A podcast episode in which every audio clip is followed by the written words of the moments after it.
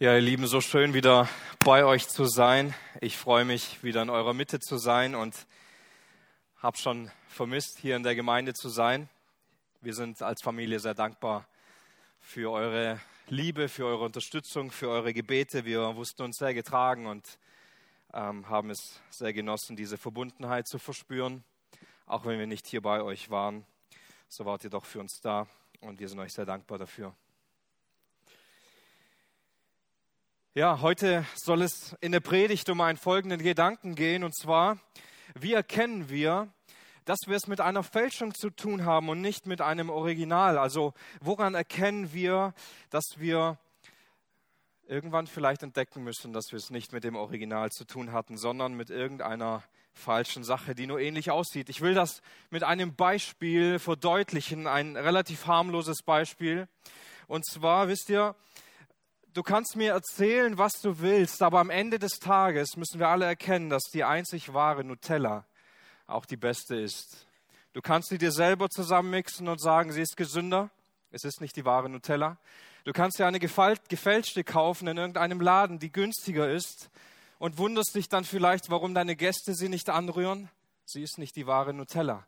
Am Ende müssen wir uns alle eingestehen, die einzig wahre Nutella ist die beste und auch die einzige, die im Kern auf den Tisch gehört. Und irgendwann werden wir alle merken, die gefälschte ist ganz nett, aber leider nicht das einzig wahre. Und keine Angst, heute wird es nicht um Nutella gehen, auch wenn ich zu dieser Einleitung stehe. Es wird darum gehen, woran erkennen wir in unserem Leben, dass all die Dinge, die ich über Gott weiß, die ich über Gott in meinem Verstand mittrage, woher weiß ich, dass all die Dinge wirklich wahr sind? Dass all die Dinge auch wirklich in meinem Herzen sind und ich mir keine Fälschung irgendwie vortäusche. Wir wollen heute sehen, wie Habakkuk selbst eine wahre Veränderung erlebt, genau in diesem Aspekt. Wie Habakkuk selbst eine neue, eine völlig tiefgehende neue Sichtweise von Gott bekommt und das wird sichtbar in seinem gläubigen Herzen. Habakuk, er befindet sich im Ringen und im Klagen mit Gott und während Gott sich ihm einerseits offenbart mit einer sehr harten Botschaft, nämlich dass die Babylonier einziehen werden in das Land und sie werden Juda versklaven, bringt er ihm auch eine hoffnungsvolle Botschaft. Eine Botschaft, die ihm Hoffnung gibt, dass der Gerechte aus Glauben leben wird und dass der Stolze, dass das stolze Babylon untergehen wird, weil es vor Gott nicht bestehen kann. Und während also Habakuk in diese Gemeinschaft mit Gott flieht und sich mit aller Kraft an Gott festhält, wird dabei sein Herz uns gegenüber im dritten Kapitel auch gleichzeitig offenbart. Und bei der letzten Predigt im Habakuk haben wir gesehen, ähm, die ersten zwei Verse, wie er dieses Gebet einleitet. Ich will es auch noch einmal vorlesen. Ein Gebet des Propheten Habakuk auf Schikjonot. Jahwe, ich habe deine Botschaft bekommen. Und was du getan hast, habe ich gesehen. Belebe dein Werk in unseren Jahren. Mach es offenbar in dieser Zeit. Auch wenn du zornig bist, hab Erbarmen mit uns. Und beim letzten Mal haben wir uns diese vier Aspekte angeschaut anhand von diesem Text. Warum und wie wir in tiefe Gemeinschaft mit Gott kommen. Und wir haben an Habakkuk gesehen, dass er erstens betet, weil er, weil Gott redet. Zweitens, weil Gottes Wesen überwältigend ist. Drittens, weil Gottes Werk zustande kommen muss. Und viertens, weil er auf die Barmherzigkeit Gottes vertraut. Und hier haben wir gesehen, warum Habakkuk ins Gebet geht. Was sind die Gründe für sein Gebet? Was ist passiert? Und heute soll es vielmehr darum gehen, was Habakkuk denn über Gott glaubt. Wie all das, was er wusste, was er in sich getragen hat, zu einer tiefen Gewissheit führen wird.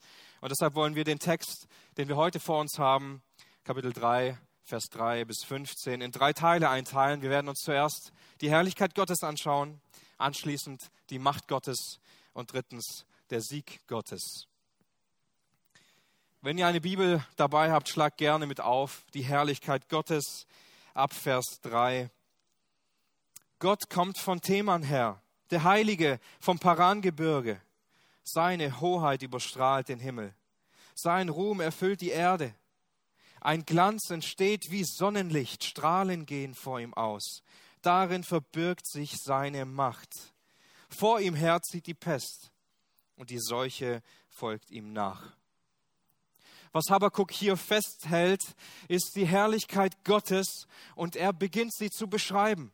Alles, was Habakkuk in diesen Versen beschreibt, es zeichnet die Größe Gottes auf, die Herrlichkeit Gottes. Und das ist nicht das einzige, äh, die einzige Stelle, wo Habakkuk bereits auf den heiligen Gott eingeht und ihn nennt, sondern bereits früher in Kapitel 1, Vers 12 heißt es, bist du, bist nicht du, Jahwe, schon immer mein heiliger Gott? Er nennt ihn einen heiligen Gott, einen persönlichen Gott, den er mein heiliger Gott nennt. Und er beginnt hier zu beschreiben, wie diese Herrlichkeit und diese Größe Gottes in dieser Erkenntnis, die er über ihn hat, überhand nimmt. Er beschreibt, dass Gott von Theman und vom Parangebirge herkommt. Theman beschreibt das Gebiet von Edom und das Parangebirge beschreibt das Gebiet vom Berg Sinai. Habakkuk erinnert sich also daran, einerseits an das Volk Gottes, die in der Wanderung durch die Wüste und die Herrlichkeit Gottes, die darin sichtbar geworden ist. Und wenn wir an den Berg Sinai denken und was dort alles passiert ist, dann ist es klar für uns, dort wird uns ein heiliger Gott präsentiert. Und deshalb verstehen wir auch, warum Habakkuk Gott einen heiligen Gott nennt. Denn hier wurde seine Heiligkeit in einer ganz besonderen Weise sichtbar und offenbar und wie herrlich Gott ist. Habakkuk beschreibt Gott in seiner Majestät. Seine Hoheit überstrahlt den ganzen Himmel. Man könnte auch sagen, seine Pracht, seine Majestät überstrahlt den ganzen Himmel. Und daran erinnert uns auch genau die Herrlichkeit, die sichtbar werden wird. Nicht nur als Babylon gefallen ist, sondern die sichtbar daran werden wird, wenn Jesus wiederkommt. Seine Hoheit überstrahlt den Himmel. Sein Ruhm erfüllt die Erde. Sein Glanz entsteht wie ein Sonnenlicht. Strahlen gehen von ihm aus. All das beschreibt, auch wenn Jesus wiederkommen wird. In Matthäus 24, Vers 27 heißt es, denn wenn der Menschensohn wiederkommt, dann wird es sein, wie wenn ein Blitz den ganzen Horizont erhält. Zu einem gewissen Zeitpunkt. Und dieser Zeitpunkt der wird kommen, da werden die Menschen die Herrlichkeit Jesu Christi sehen. Und sie werden sie erkennen, weil sie nicht mehr verborgen bleiben wird, nicht mehr nur für einige sichtbar sein wird, sondern Habakkuk, er beschreibt auch hier das so gut, die sichtbare Herrlichkeit, die kommen wird, die sichtbar sein wird für alle Menschen. Aber was Habakkuk auch festhält, ist das nicht für alle Menschen, diese Herrlichkeit Gottes, dieses Bild von einem herrlichen Gott auch automatisch ein freudiges Ereignis sein wird. Nein, das macht er vor allem in Vers 5 deutlich. Vor ihm her zieht die Pest, die Seuche folgt ihm nach. Und vermutlich bezieht Habakkuk das entweder auf die Plagen in Ägypten oder auf den Ungehorsam des Volkes Gottes in der Wüste. Gottes Macht und Herrlichkeit wurde in einer so besonderen Weise sichtbar, als Gott die Götzen der Ägypter niederstreckte und sie richtete. Und den Ägyptern zeigte, dass es nur einen Gott gibt, der zu fürchten ist.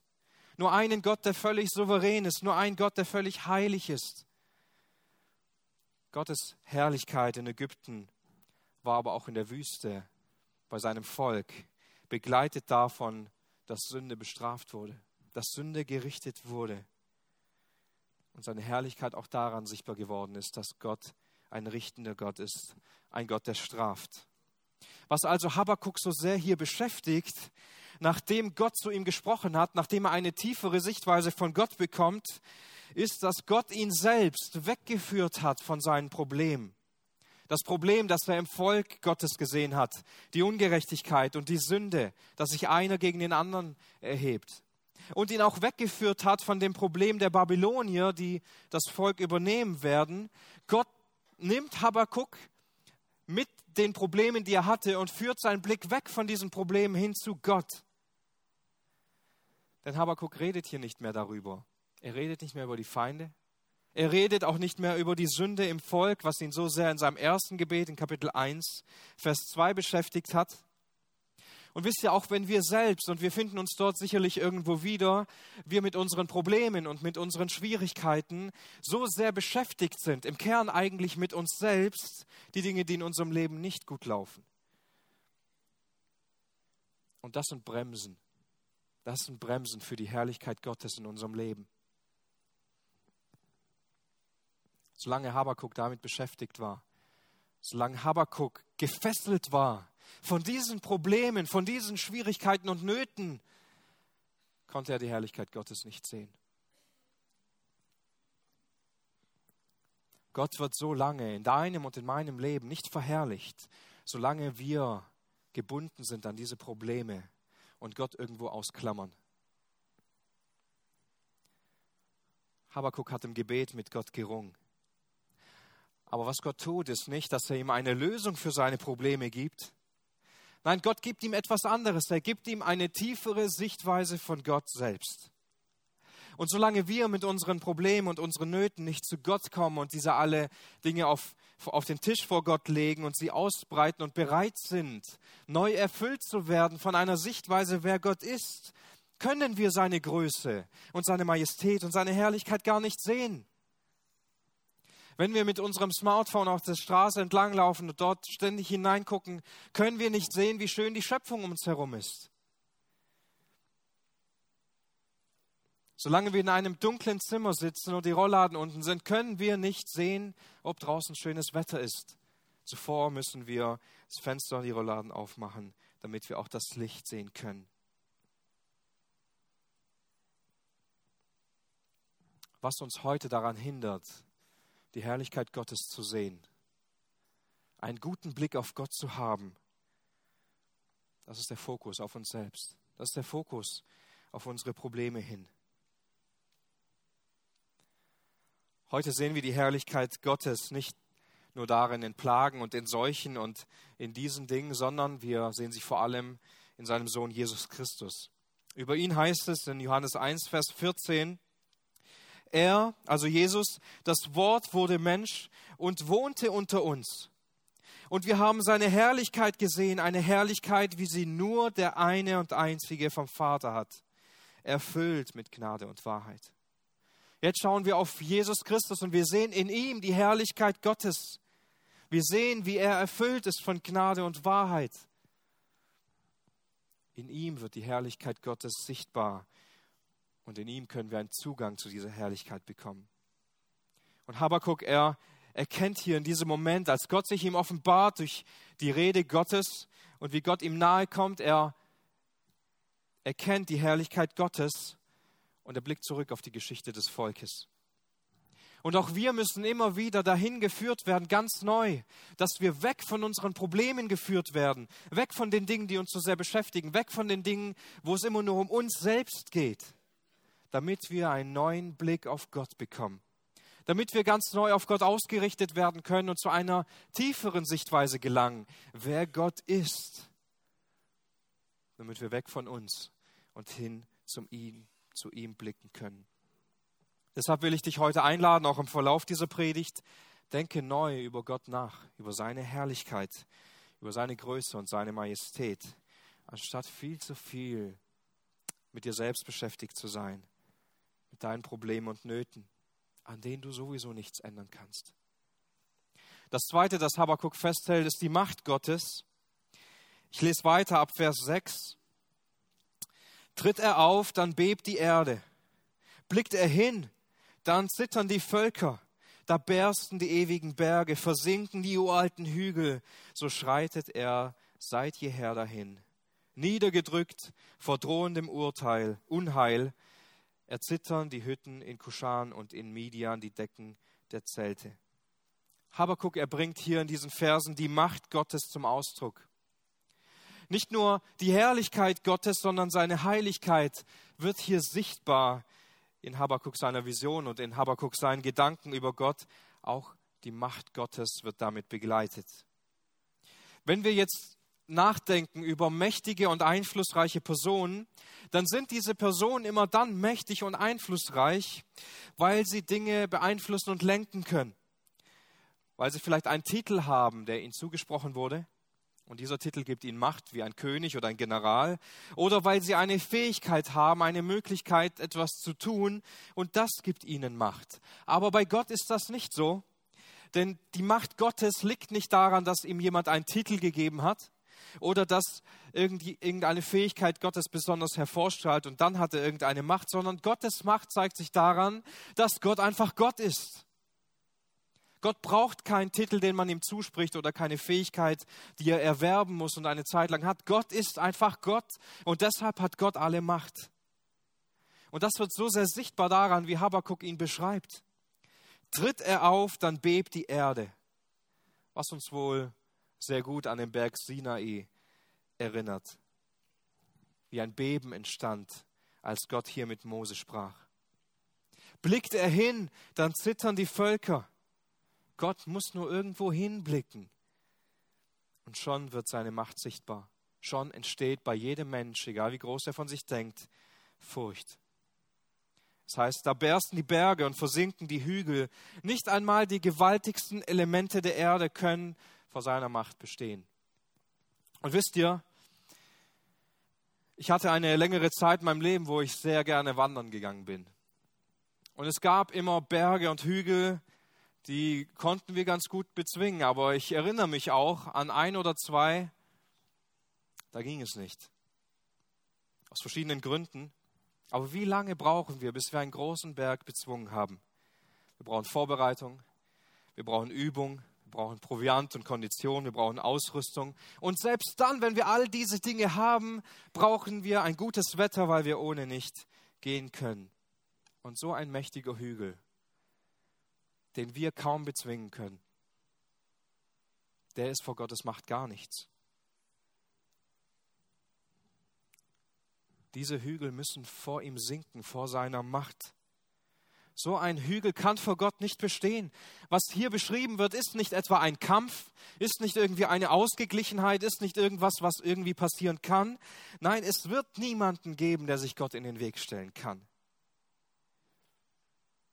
Selbst die großen Hügel, die so feststehen, so unbeweglich, kann vor Gott nicht bestehen. Gott wird alle seine Feinde vernichten und es wird ein völlig leichtes für ihn sein, eine völlige Kleinigkeit. Und jeder, der sich in seinem Stolz gegen Gott stellen wird, in seiner eigenen Überheblichkeit, er muss sich vor ihm beugen. Er kann vor der Macht Gottes nicht bestehen. Hier wird nicht beschrieben, dass Gott Liebe ist. Hier wird auch nicht beschrieben, dass Gott Gnade hat und darüber, wie er Menschen barmherzig ist, sondern hier hält Habakkuk etwas anderes fest. Und zwar, Gott ist ein mächtiger Gott. Und egal wie unbeweglich und starr ein riesiger Berg ist, er wird vor Gott vergehen. Er muss versinken, er muss brechen. Egal wie fest die Erde ist, wenn Gott darauf tritt, dann bebt sie. Egal wie sicher und siegessicher sich ein Volk fühlt, wenn Gott es anblickt, müssen sie sich fürchten. Und egal wie groß du und ich von uns denken, wenn wir Gott in seiner Herrlichkeit sehen, dann werden wir zittern und uns vor ihm niederbeugen, weil wir anerkennen, dass es niemanden gibt und nichts auf dieser Welt, das größer wäre, nichts vor ihm bestehen kann und wir vor ihm völlig klein sind, genauso wie unsere Probleme und Nöte klein sind. Er muss nur auf die Erde blicken. Er muss nur seine Herrlichkeit offenbaren und schon liegt die ganze Erde ihm zu Füßen. Habakuk, er denkt hier nicht mehr an die Feinde. Er denkt nicht mehr an die große Gefahr durch Babylon und wie furchtbar es sein wird. Nein, er sieht die Größe Gottes. Und er demütigt sich unter diese Größe Gottes, indem er anerkennt, Gott ist ein herrlicher Gott. Gott ist ein mächtiger Gott. Und hierin so eine wichtige Wahrheit. Wir sind so oft beschäftigt mit den Gedanken um unseren Problemen herum. Und ich nenne sie mal unsere Feinde. Die Feinde in unserem Leben, die es uns schwer machen wollen. Die Krankheit, die es uns schwer macht. Die Menschen, die es mir schwer machen. Die finanzielle Not, die es mir schwer macht. Und sonstige Dinge.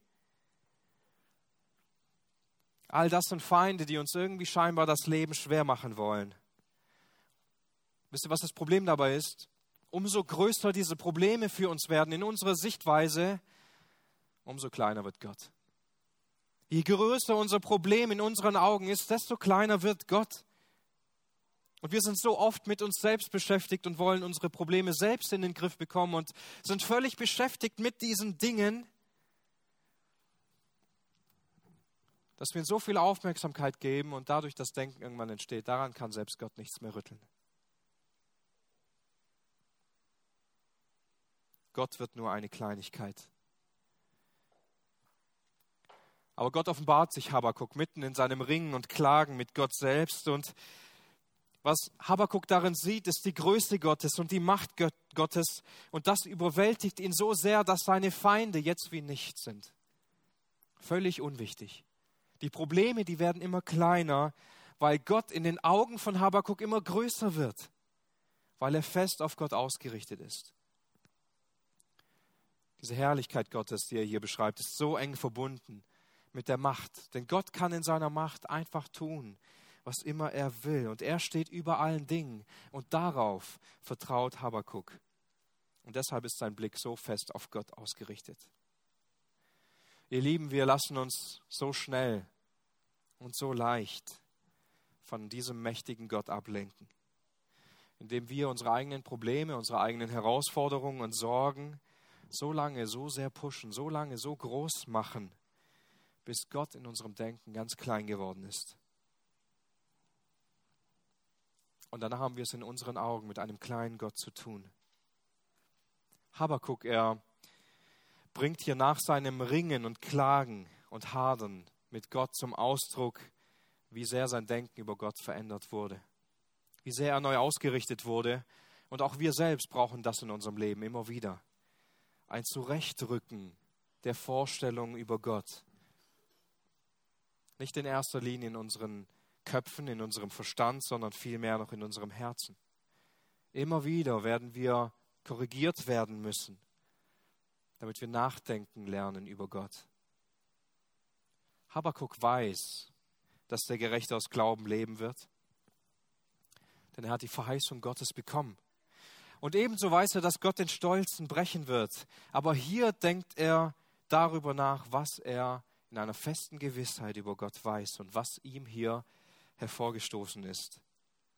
Einige Dinge, die Habakuk beschreibt und worüber er nachdenkt, die weiß er nicht, weil er irgendwie dabei war, weil er das gefühlsmäßig mit Gott erlebt hätte. Nein, die Dinge, die er hier beschreibt, das sind Dinge, bei denen er nicht dabei gewesen ist. Er beschreibt hier Dinge vom Berg Sinai, vom Volk Gottes. Da war er nicht dabei. Er hat eine ganze Weile später gelebt. Er beschreibt Dinge aus Ägypten. Da war er auch nicht dabei. Aber woher weiß er all diese Dinge? Woher kommen diese Dinge von seinem Kopf in sein Herz? Aus dem Wort Gottes. Er studierte das Wort Gottes, er hat sich mit der Geschichte Gottes auseinandergesetzt und das ist ihm zur Gewissheit geworden. Das ist die Erkenntnis, die durch Gottes Wort in sein Herz gekommen ist, weil er darüber nachgedacht hat, wer Gott wirklich ist. Was Habakkuk also so sehr verändert, ist nicht, dass Gott jetzt ganz konkret zu ihm gesprochen hat, sondern dass Habakkuk dadurch eine viel tiefere Sichtweise von Gott bekommt und seine Gedanken hier dadurch zum Ausdruck kommen. Und er geht mit seinen Gedanken weiter und beschreibt den Sieg Gottes. Ich lese weiter ab Vers 8. Ist dein Zorn gegen die Flüsse und Ströme entbrannt, Jahwe? Richtet sich dein Grimm gegen das Meer, dass du heranstürmst auf deinen Pferden und deinen siegreichen Wagen? Deinen Bogen machtest du frei. Deine Pfeile sind von Drohworten begleitet. Du spaltest die Erde, Ströme brechen hervor. Bei deinem, deinem Anblick beben die Erden, die Berge, tosende Regen prasseln hernieder, die Urflut brüllt auf, ihre Wogen türmen sich. Sonne und Mond verstecken sich im Haus, wenn deine leuchtenden Pfeile fliegen und dein blitzender Speer glänzt. Im Grimm schreitest du über die Erde, im Zorn zerstampfst du die Völker, du ziehst aus, um dein Volk zu retten um deinem Gesalbten zu helfen. Vom Haus des Gottlosen zerschmetterst du den Fürst, entblößt es bis auf den Grund. Du durchbohrst ihm mit seinen eigenen Pfeilen den Kopf. Seine Anführer rannten davon. Sie wollten mich im Übermut zerstreuen, dem Elenden in Versteck verschlingen. Du stampftest mit deinen Pferden ins Wasser durch die Brandung gewaltiger Wasser.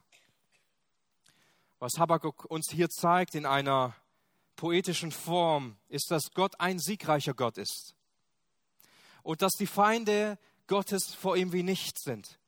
Und Habakkuk nimmt uns jetzt in diese Geschichte mit hinein und zuerst beschreibt er in Vers 8 und 9 den Sieg auf dem Weg ins verheißene Land. Gott öffnet das Meer, sodass das Volk einfach hindurch kann. Später öffnet er den Jordan, damit das Volk in das verheißene Land einziehen kann. Während aus Ägypten heraus die ägyptischen Streitwegen ihnen nachjagen und sie durch dieses Schilfmeer hindurch wandern, sterben all diese Ägypter. Diese Streitwegen mit ihren Lenkern, die auf ihn waren. Wenn wir an all die anderen Kriege und Schlachten denken, die geführt werden mussten vom Volk Israel.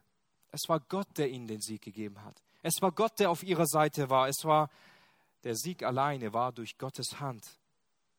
In Vers 10 finden wir dann eine Anmerkung, wie Gott die Natur gebraucht, um einen Sieg zu bewirken.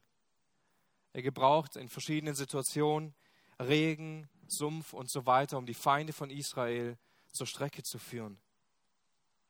In den Versen 11 und 12 werden wir daran erinnert, an ein Wunder, das zu den Tagen von Josua da war, wo er mitten im Kampf diese, dieses Gebet spricht vor dem ganzen Volk, Sonne, steh du still in Gibeon und Mond du im Tal Ayalon und die Sonne bleibt stehen und der Mond bleibt stehen. Und Gott hält diese Dinge an, bis dieser Kampf gewonnen ist. Gott kann einfach Naturgesetze aushebeln. Er kann es einfach tun. Es ist in seiner Macht, weil sich alle Dinge bedingungslos Gott unterordnen müssen. Er ist außerhalb von Raum und Zeit und kann tun, was er will.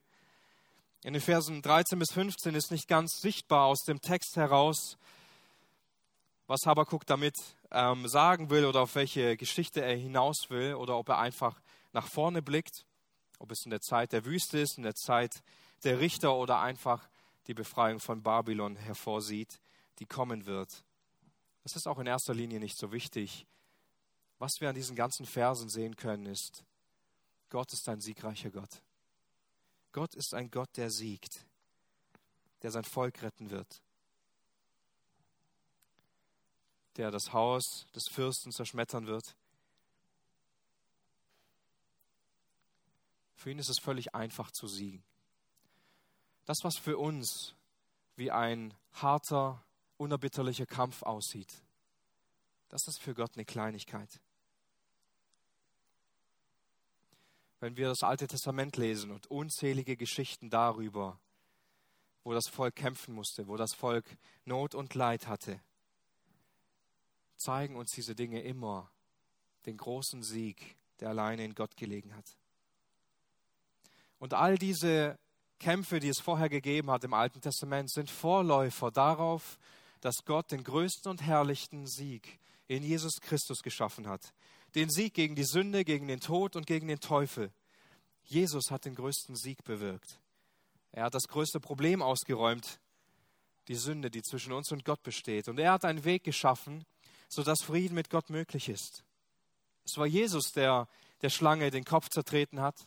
Er war es, der unsere Sünden am Kreuz getragen hat. Er war es, der den Zorn Gottes, der für uns bestimmt war, auf sich genommen hat. Er war es, der die Herrlichkeit beim Vater verlassen hat, um diesen Leidensweg zu, für uns zu gehen. Er war es, der dieses Leben im Gehorsam Gottes geführt hat, nicht wir. Er war es, der den Willen Gottes erfüllt hat und das Gesetz. Er ist derjenige, der zur Sünde gemacht wurde, damit wir in Gerechtigkeit leben können. Er war es, der für uns gestorben ist, der den Tod auf sich genommen hat, damit wir nicht mehr tot sein müssen, damit wir nicht mehr tot bleiben müssen, sondern lebendig in ihm werden. Gott ist ein siegreicher Gott und in Jesus Christus gibt er uns freien Zugang und den Sieg über Sünde. Habakkuk, er beschreibt hier diese neue gefestigte Sichtweise über Gott und das muss uns auch in unserem Leben in dem einen oder anderen Punkt zum Nachdenken bringen. Denn Habakkuk, er erlebt diese Veränderung nicht, weil er hier bekannte Lieder über Gott singt, auch nicht, weil er einer guten Predigt zugehört hat oder weil er sich in irgendeiner guten Gemeinschaft befindet. Der Grund, warum Habakkuk eine Veränderung erlebt, ist, weil er mehr über Gott gelernt hat in seinem Herzen. Das ist auch die gleiche Lektion, die Gott Hiob erteilt hatte. Denn Hiob erfährt niemals den Grund, zumindest aus der Schrift heraus wissen wir das nicht, warum all dieses Leiden geschehen ist und diesen Verlust, den er in Kauf nehmen musste. Aber Gott sagt durch Jakobus diese Worte über Hiob sein Leiden. In Jakobus 5, siehe, wir preisen die glückselig, die ausgeharrt haben. Und von dem Ausharren Hiobs habt ihr gehört. Und das Ende des Herrn habt ihr gesehen, dass der Herr voll innigen Mitgefühls und barmherzig ist. Also das Ende der Geschichte von Hiob ist nicht etwa, dass Gott eine Abmachung mit dem Teufel hatte, sondern dass Gott Hiob sein Mitgefühl und seine Barmherzigkeit zeigen wollte. Hiob seine eigene Sichtweise über Gott, das wird so sehr sichtbar am Ende des Buches, wurde ausgetauscht gegen eine viel tiefere, klarere Sichtweise über Gott. Was ihn dazu gebracht hat, sich selbst vor Gott zu demütigen und ihn zu lieben Gute Theologie, gute Lehre über Gott ist mit nichts zu ersetzen. Es gibt keinen Ersatz dafür. Keine guten Predigten, keine guten Lieder, keine gute Gemeinschaft. Denn gute Theologie, gute Lehre über Gott, das, was wir über Gott wissen und glauben, das muss in unserem Herzen sein. Wir machen heute oft den Fehler, dass wir ein Wissen über Gott in Verstandesebene äh, auf Verstandesebene haben und wir versuchen das mit unserem Verstand zu begreifen. Und dann wundern wir uns irgendwann, warum plötzlich Dinge in unserem Leben nicht stimmen. Dinge aus dem Ruder laufen, Dinge nicht umgesetzt werden können. Nur ein paar Beispiele zu dieser Annahme. Wir sind völlig überzeugt davon, dass Gott unsere Gebete hört egal wo wir beten, egal wie intensiv wir beten. Aber dann wundern wir uns doch irgendwie, warum wir nicht ständig im Gebet sind. Warum es dann so viele Zeiten gibt, wo es uns doch irgendwie schwer fällt, das persönliche Gebet mit Gott zu pflegen. Oder wir wundern uns, warum Gott keine Gebete erhört. Dieses Wissen ist oft nur ein Wissen und nicht ein Glauben, weil es in unserem Leben oft nicht sichtbar wird. Wir sind auch völlig davon überzeugt, dass wir in Jesus Christus immer mehr das Verlangen bekommen, nicht mehr zu sündigen und es immer einfacher werden würde. Aber es fühlt sich vielmehr gar nicht wie ein Kampf an, weil wir so schnell aufgeben, weil wir so schnell nachgeben. Thomas Watson, er sagte einmal, es gibt keine kleinen Sünden, weil es keinen kleinen Gott gibt, gegen den wir sündigen können. Und recht hat er. Aber ist das nur in unserem Verstand so? Oder auch in unserem Herzen, dass unsere Sünde uns schmerzt, dass unsere Sünde uns niederdrückt, weil wir gegen einen heiligen Gott, gegen einen großen Gott gesündigt haben? Oft tut Sünde uns weh, weil wir Menschen verletzt haben, weil wir Menschen enttäuscht haben, weil wir unseren eigenen Maßstab nicht eingehalten haben. Aber schmerzt es uns, weil wir gegen einen großen Gott gesündigt haben? Oder wir wissen auch, dass Gott durch sein Wort Menschen retten kann. Aber warum haben wir dann die Erwartung oder die, nicht die Erwartung und kein festes Vertrauen, wenn wir einen Gast mitnehmen in den Gottesdienst oder wenn wir jemanden ein Traktat mitgeben? Wir rechnen gar nicht damit, dass sich all diese Menschen zu Gott hinwenden. Oder warum rechnen wir nicht damit, dass eines der Kinder sich bei einer Abendannacht bekehrt? Ganz oft, weil das zwar unser Wissen ist. Wir wissen, Gott spricht durch sein Wort und Gott öffnet Herzen durch sein Wort. Aber oft tragen wir diese Erkenntnis nicht in unserem Herzen. Und so könnten wir diese Liste beliebig lang weiterführen, nur um festzustellen, dass wir zwar mit unserem Verstand viele Dinge begriffen haben,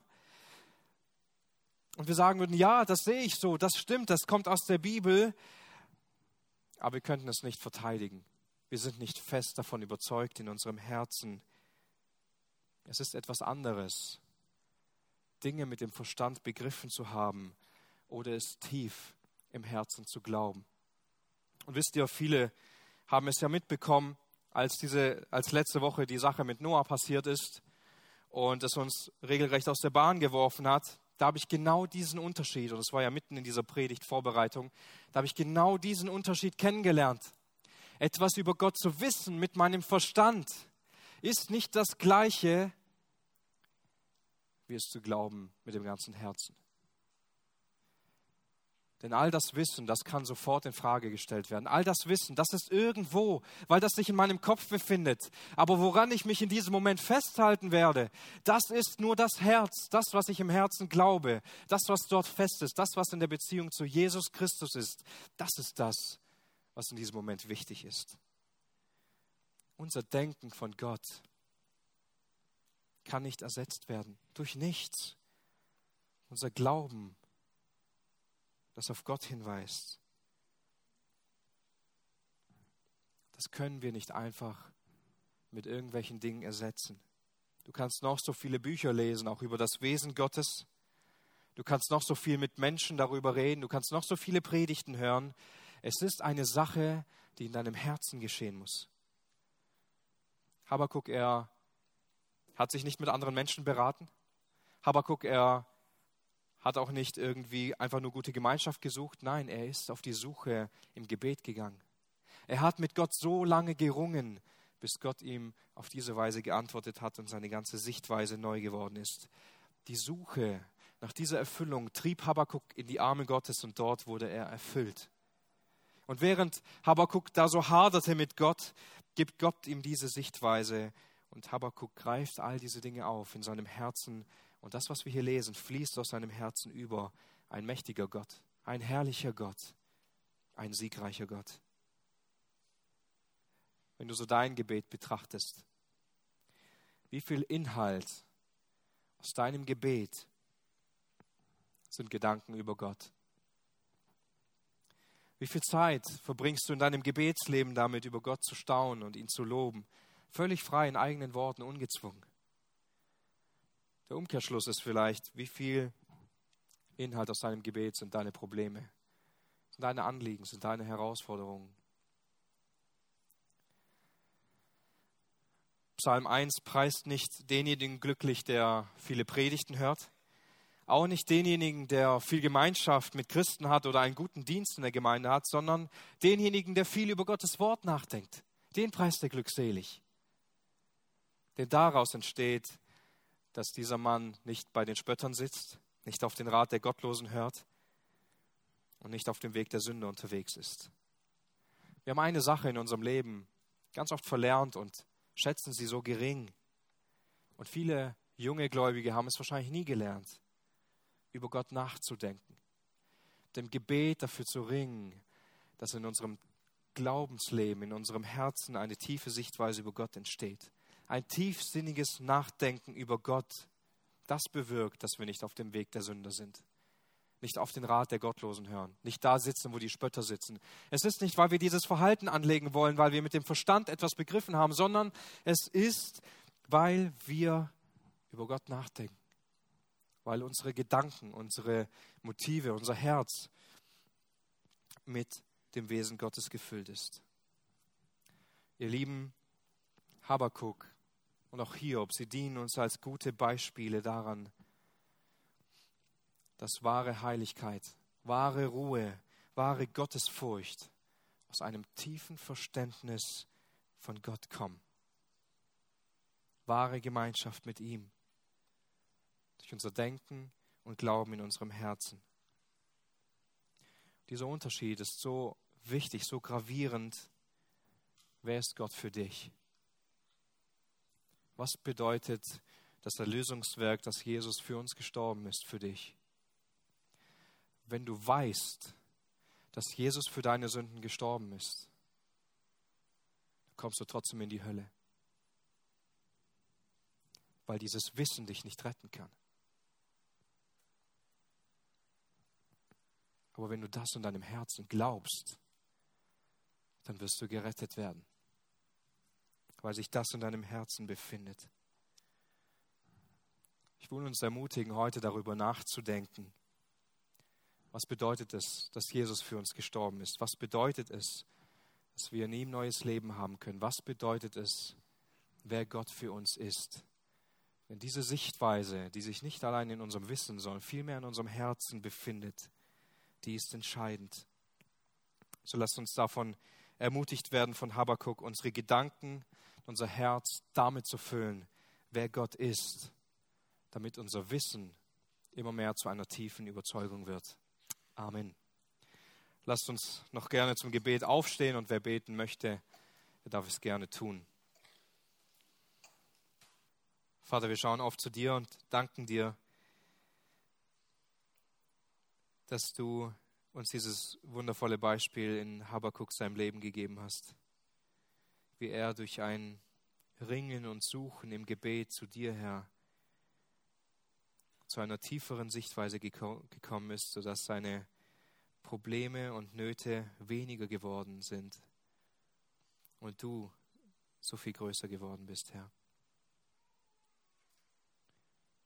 Ich möchte dich für uns alle bitten, dass wir uns nicht auf einem Wissen, auf unseren Verstand ausruhen, was wir über dich wissen, sondern bewirke, dass all dieses Wissen durch das Nachdenken, durch das Auseinandersetzen, durch das Gebet zu einer tiefen Überzeugung gelangt, Herr.